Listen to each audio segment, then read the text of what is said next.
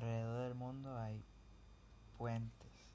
Existen un montón de puentes. Está el puente de arco, puente de vigas, puente de armadura, puente de colgantes, puente atirantados, entre otros.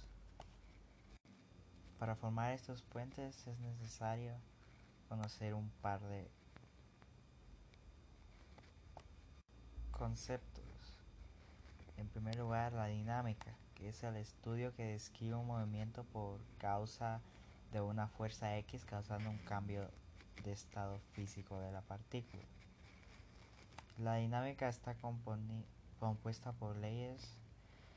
Estas leyes se denominan newtons. La primera ley de Newton es relacionada con la inercia y la masa.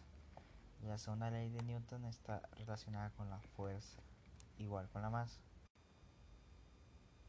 También tenemos que tener en cuenta la trigonometría, que es el